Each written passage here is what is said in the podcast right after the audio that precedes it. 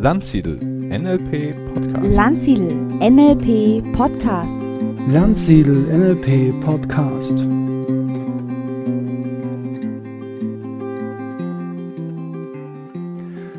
Herzlich willkommen, liebe Hörerinnen und Hörer, zum Landsiedel NLP Podcast. Heute mit einem Trainerinterview der besonderen Art, wie ich meine.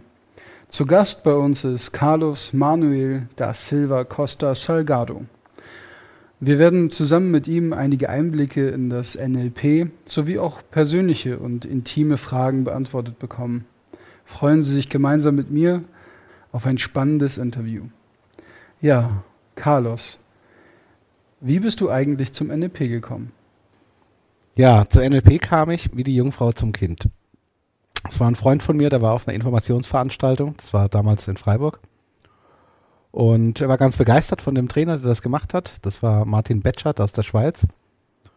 Und das, was er mir so erzählt hat, das klang für mich, entweder ist es eine Sekte äh, oder totale Halsabschneider oder es stimmt oder es ist was dran und dann wäre es geil, wenn es so wäre. Mhm.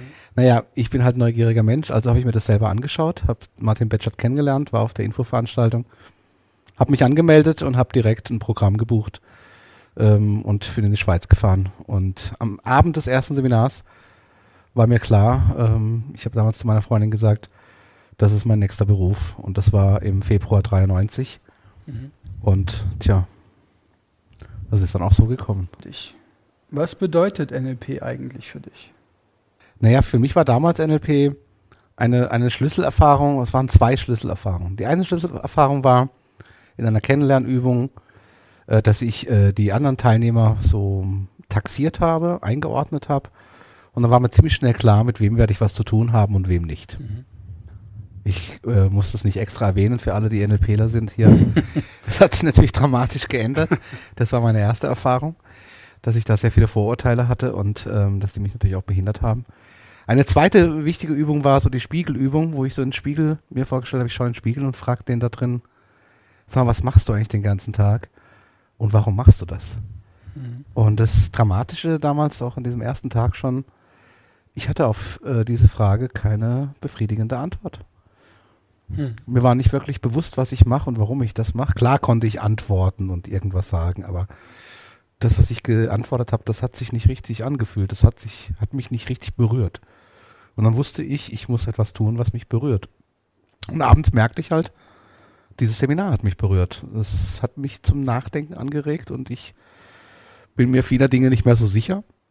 Und so entstand dann automatisch der Wunsch, mich mehr mit zu beschäftigen. Und das habe ich dann auch gemacht, von dem Tag bis heute. Ähm, ich würde mal sagen, es, es gab keine zwei zusammenhängende Wochen ohne irgendwie eine NLP-Intervention, sei es ein Coaching, sei es ein Seminar, sei es ein Vortrag oder sonst irgendwas. Spannend. Das heißt, du hast gleich für dich gefühlt, dass es für dich essentiell ist und äh, dass du es weiterhin nutzen wirst für dich? Ja, das war damals so, aber ich muss ganz ehrlich sagen, heute, ich habe damals nicht gedacht, dass ich mich mit NLP so lange beschäftige. Mhm. Ich wusste, das ist das Nächste, was ich mache. Okay. aber ich hätte nicht gedacht, dass ich so lange an dem Thema dranbleibe und dass mich das so fasziniert und so begeistert. Was glaubst du, was das NLP noch in Zukunft bringen wird? Gerade für die Menschen, die äh, vielleicht noch nicht so viel mit dem Thema NLP zu tun haben. Also ich glaube, das ist äh, teilweise schon passiert, dass NLP immer normaler wird, dass es einem überall begegnet auf Tritt und Schritt. Ähm, ist es einfach normal. Meine Vision ist äh, seit dem Tag damals äh, gleich geblieben. Ich glaube, NLP müsste in die Schulen. Man müsste es zusammen mit äh, Grammatik, mit Geografie, mit Mathematik erlernen nämlich erlernen, wie funktioniert der Mensch, wie funktioniert Denken, ja, ja. wie entstehen äh, Glaubenssätze, wie äh, entstehen negative Anker, wie kriege ich die auch wieder weg. Ja, so viele Menschen äh, haben so viele negative Anker aus ihrer Kindheit, aus ihrer Jugend, aus ihrer Schulzeit mhm. und die behindern. Und äh, ich habe selber in meiner NLP-Ausbildung ganz viele Anker aus meiner Schulzeit aufgelöst. Ähm, das waren, hing mit Musik zusammen, mit Singen, mit Malen, ähm, hing mit meinem Betragen zusammen, mit meiner Art, wie ich mich gebärde, Ähm, ich hatte überall Hemmungen, die mir gar nicht bewusst waren. Ich war sehr erfolgreich und selbstbewusst, als ich 30 Jahre alt war und NLP kennenlernte. Aber ich war in Wirklichkeit, ähm, war ich nicht wirklich Carlos. Ich glaube, das hat äh, so gute acht, neun oder zehn Jahre gedauert, ähm, bis ich wirklich Carlos wurde, der, der ich heute bin. Ja, das Gefühl kenne ich auch ganz gut aus eigener Erfahrung. Ähm, was würdest du den Menschen empfehlen, die sich gerade mit dem Thema NLP näher beschäftigen wollen? Also ich neige immer dazu, weniger Menschen was zu empfehlen, als einfach äh, zu sagen, was habe ich gemacht und, und dann zu sagen, ob ich glaube, dass das heute immer noch taugt. Also ich habe damals halt das erste Buch war von Anthony Robbins, das mhm. Powerprinzip, grenzenlose Energie. Das Buch ist äh, ziemlich verschandelt. Ich habe es natürlich immer noch, weil ich das äh, unheimlich oft in den Händen hatte. Ich habe jetzt bestimmt schon seit vielen Jahren nicht mehr reingeschaut. Ähm, aber es hat mich einige Jahre, mindestens sechs, sieben Jahre, sehr stark begleitet. Und ich glaube, dass es auch heute noch mindestens zur Hälfte taugt. Aber ich glaube, die Welt hat sich heute weiterentwickelt. Also ganz sicher hat sie sich weiterentwickelt. Und ich glaube, wir sind heute etwas konstru konstruktivistischer unterwegs. Äh, das heißt also, dieses einfache Schema von Anthony Robbins, äh, was so sehr verhaltenorientiert ist, das ist heute nicht mehr ganz so up-to-date. Aber ich glaube, wenn jemand sich noch nie mit sowas beschäftigt hat, dann ist das ein guter Einstieg. Mhm. Wenn jemand allerdings schon Literatur über Psychologie gelesen hat oder ähm, spirituelle Bücher oder Bücher über irgendwelche therapeutische Konzepte, äh, dann ist Tony Robbins sicherlich die falsche Empfehlung. Dann würde ich, das empfehle ich auch schon seit über zehn Jahren, das ist das Buch von Simon O'Connor, äh, gelungene Kommunikation mit NLP. Mhm. Wie ist es bei Trainern im Bereich NLP? Von wem würdest du sagen, dass du von ihnen etwas lernen könntest? Oder vielleicht sagen könntest, dass jemand äh, sogar dein Mentor ist? Ich persönlich? Ja. Also die erste Frage, alle. Okay. Ich lerne von jedem Teilnehmer. Ich lerne von jedem Klienten. Ich lerne von jedem Menschen, der mir begegnet. Mhm. Ich, ich, ich bin einfach lerngeil. Ich, äh, ich beobachte Menschen gerne. Ich versuche sie zu verstehen. Ich versuche mich in sie reinzudenken. Also lernen tue ich von jedem Menschen. Und ich habe also noch keinen Trainer erlebt, wo ich nicht was gelernt hätte. Und ich sagen würde, ja, ich kann das, ich kann daraus was lernen. Mhm. Als Mentor, ich hatte einige Mentoren in, in meiner NLP-Entwicklungszeit. Aber ich glaube, heute ähm, bin ich als NLPler selber Mentor für viele Menschen und ähm, glaube nicht, dass äh, jemand aus der NLP-Szene ein Mentor für mich ist. Mhm. Hast du etwas, was äh, dich in deinem Leben begleitet hat, also gestärkt hat oder dich äh, zu neuen Wegen inspiriert hat? Ja, das hat aber mit NLP nicht viel zu tun.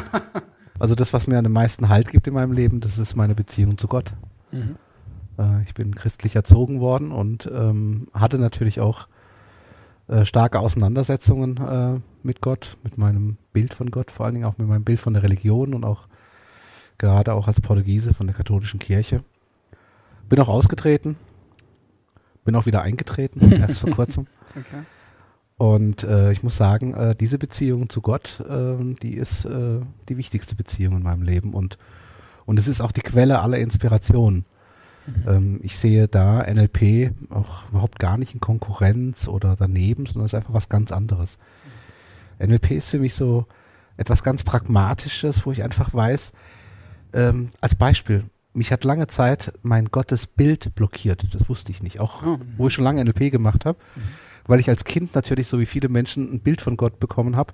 Das ist so ein älterer Herr äh, mit weißem Bart und äh, meiner hatte immer so den Zeigefinger erhoben. Mhm. Und äh, das war nicht sexy, das war nicht toll. Äh, ich habe ich hab, ich hab ihn abgelehnt. Ich wollte das nicht. Ich, ich, ich habe gesagt, ich bin freier Mensch, ich mache, was ich will, so wie ich denke. Aber durch meine Partnerin habe ich äh, Zugang bekommen zu dem liebenden Gott.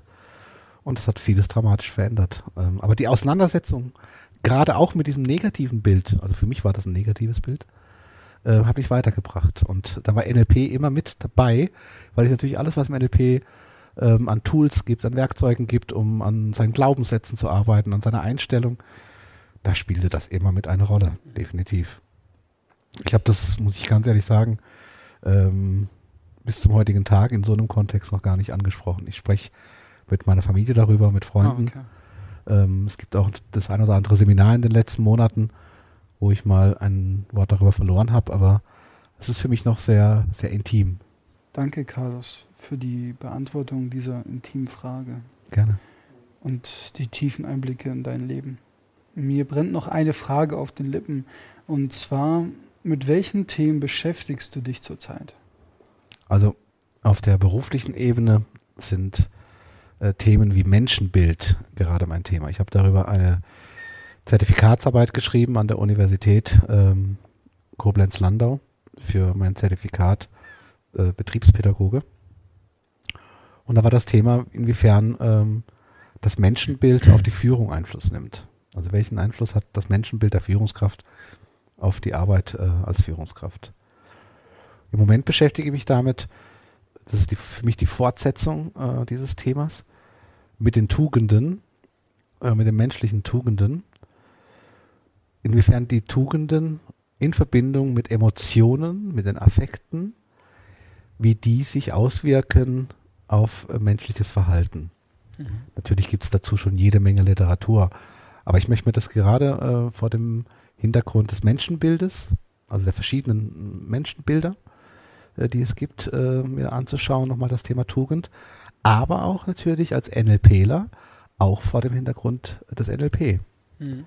Vor dem Hintergrund zum Beispiel von Metaprogrammen, vor dem Hintergrund zum Beispiel von Wertearbeit, vor dem Hintergrund zum Beispiel der Bedeutung von Spiritualität und Zugehörigkeit auf den neurologischen Ebenen und natürlich auch äh, vor dem Hintergrund ähm, der Lebenswegarbeit, die wir machen im NLP, also gerade so mit Timeline, Reimprint und so weiter, äh, inwiefern da Tugenden bei den Menschen eine Rolle spielen. Und ein weiteres Feld, wo mich das Thema sehr interessiert, ist das, äh, was auch aktuell gerade äh, bei mir auf dem Tisch liegt. Das ist einfach äh, das Thema Coach- und Trainerausbildung. Also die Ausbildung von zukünftigen Coaches und Trainer.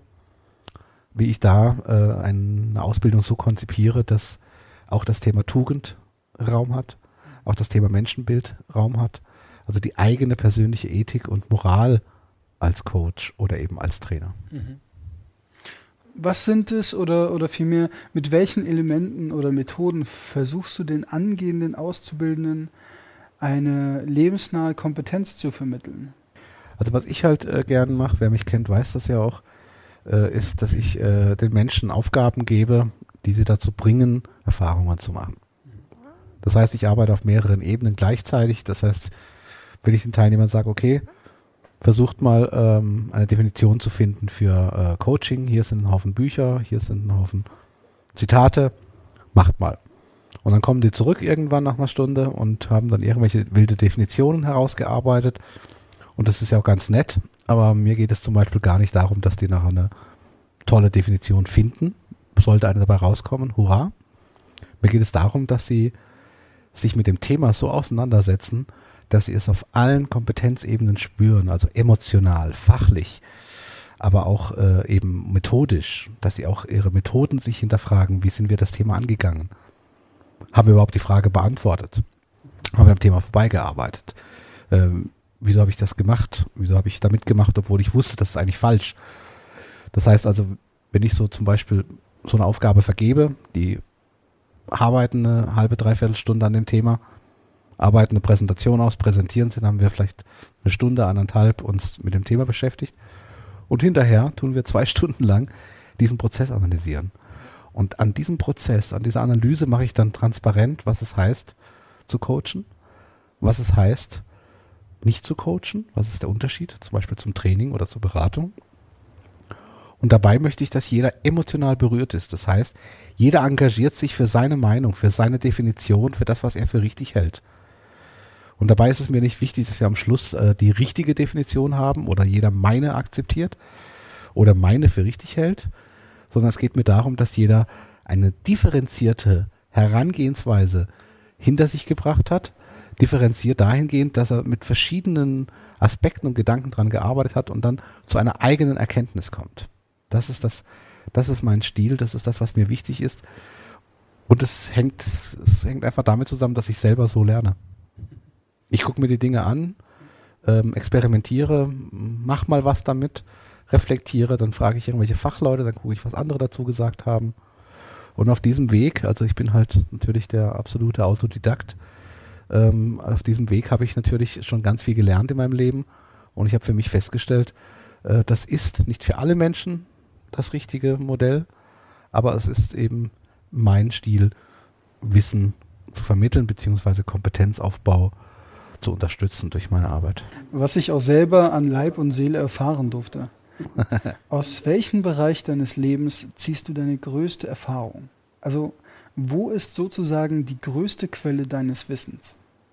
Also die größte Quelle sind äh, die Beziehungen zu meinen Familienmitgliedern, zu meinen Eltern, zu meinen Partnerinnen, zu meinen Kindern und auch natürlich zu meinen Geschwistern, wobei ich äh, die Beziehung zu meinen Geschwistern ähm, aktuell zum heutigen Zeitpunkt sagen muss, die haben nicht so eine starke Prägung wie die zu meinen Eltern äh, und die zu meinen Kindern. Und ähm, ich würde mal sagen, so äh, der Erziehungs- und Entwicklungsprozess, mein eigener und der meiner Kinder, ähm, das fasziniert mich äh, bis zum heutigen Tag am allermeisten. Also wie entwickelt sich ein Mensch? Also wie wird aus einem aus einem hilflosen Weslein, was sich nicht selbst versorgen kann, nicht laufen kann, nicht sprechen kann, wie wird daraus ein Mensch, der autonom ist, der selbstbestimmt, selbstgesteuert sein Leben gestaltet? Und das aktuell mit dem Thema Tugend angereichert und das auch noch tugendhaft. Also im Sinne äh, der Menschheit. Ein menschliches, ein menschliches, wertvolles Leben führt. Vielen Dank für dieses spannende und intime Interview mit dir. Bitteschön, Robert. Danke.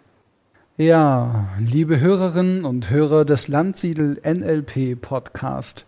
Das war das Trainerinterview mit Carlos Manuel da Silva Costa Salgado. Ich hoffe, es hat Ihnen genauso viel Freude gemacht zuzuhören wie mir. Und wenn Sie möchten, hören wir uns nächste Woche wieder. Bis dorthin, vielen Dank fürs Zuhören und empfehlen Sie uns weiter.